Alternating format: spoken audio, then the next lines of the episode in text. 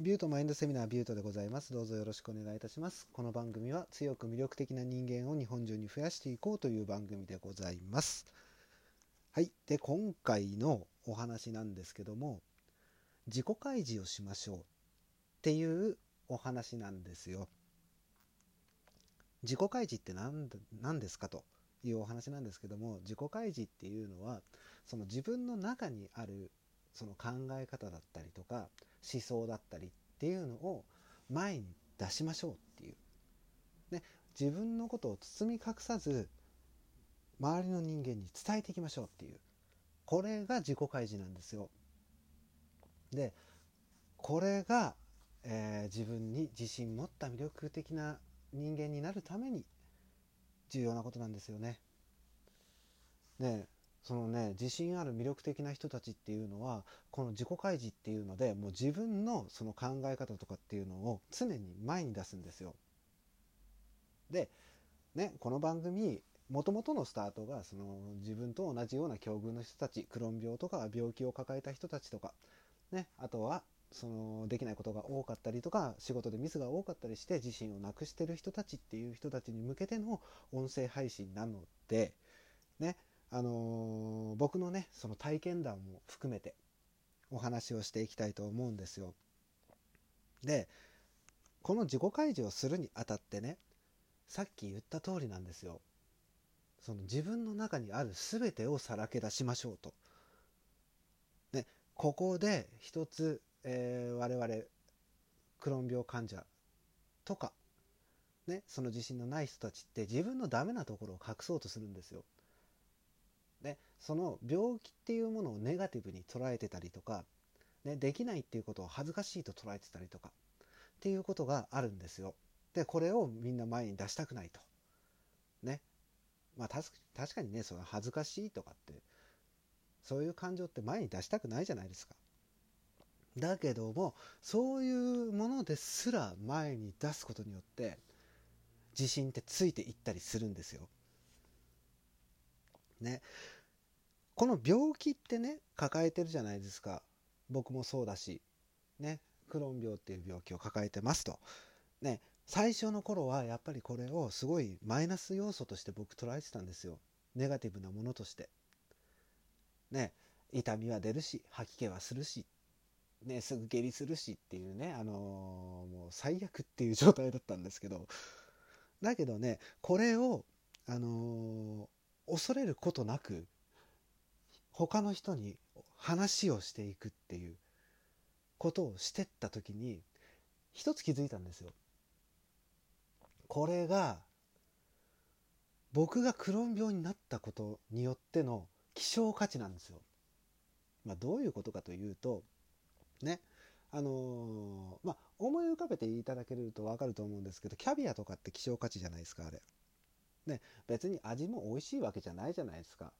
で加工もそんなに大変な加工なんかしてないじゃないですかだけどキャビアってめちゃめちゃ高いじゃないですか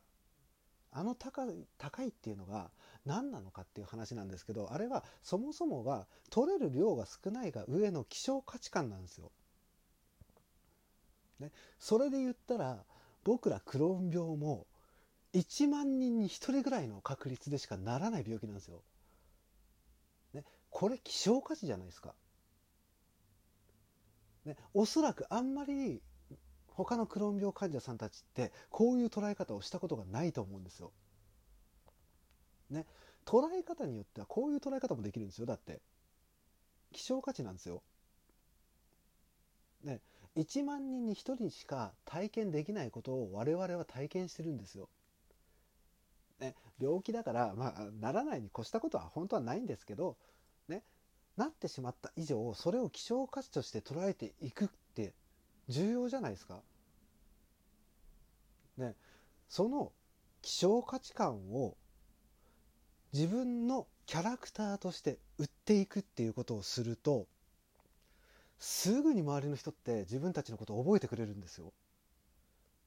僕ねあの初対面の人とかに挨拶する時にね「はじめまして」って挨拶するじゃないですかその時に自分の病気のことを他の人に伝えるんですよその初対面で初めて会った人に。でそうするとねすぐ覚えてくれるんですよ。これね仕事でも恋愛でも、まあ、合コンとかでもそうですよね。あとまあ友達から友達紹介されたとか、ね、そういう状態でもあのねドストレートにクローン病っていう持病を持ってますっていうふうに話すとすぐ覚えてくれるんですよ。ね、人間って、あのー、その相手を認識する時に顔と名前っていうのをまず覚えなきゃいけないじゃないですか。で顔と名前っていうこの条件以外にプラスアルファで一つ特徴を入れるんですよ。でそうするとそのね顔と名前は覚えてないけどもああの病気の人でとか特徴をつかんでくれてるんですよ。でこれができると何がいいかっていうとその人間形成をしていく上でですねすぐ覚えてもらえるわけじゃないですか。でこれからねいい関係を築いていくっていう中でスタートが早くなるんですよ。ね、もしかしたらそのスタートが早くなった分、ね、より親密になっていくこともできるかもしれないしこれがねいいことなんですよ実は。ね、このキャラクターを作っていくっていうのがねプラスの要素として捉えていけるようになるための重要な要素なんですよ。ね、だから僕はね結構これ使ってるんですよ。それにねこのクローン病ですっていうもう最初にこれは特に仕事とかの話で言わせてもらうんですけど僕はねその新しい職場に入った時に必ずこのクローン病ですっていうことを出会った人に言うんですよ。で世の中のこの今のその社会の形会社の形の中でやっぱできない人間って見下されるんですよ。でそういう人たち結構多いんですよ。で僕も散々見下されてきたんですけども、ね、その病気を持ってるっていうことを相手が知った段階で相手は結構見下してくる人とかって分かれるんですよ。それをちゃんと受け入れた上で仲間として認識してくれる人とそれを見下して完全にこいつは俺の下だと思ってる人たちって結構多いんですよ。でこの俺より下だって思ってる人間を見つけた時ですよね。僕はもうよだれが止まりません。なんでかっていうと例えばこの病気を持ってるじゃないですか。病気を持ってる上で結果をガツッと出すわけですよ。この結果をガツッと出してしまえばそのマイナスから見てた、ね、こいつ俺より下だって思ってた人間よりも結果を出してしまえば反動でプラスに一気に上るんですよ。この上がり幅っていうものが結構重要でここで実力として認識させれば周りの仲間とかね自分のファンとかっていうのがついてきやすくなるんですよ。ここの上がり幅を意識して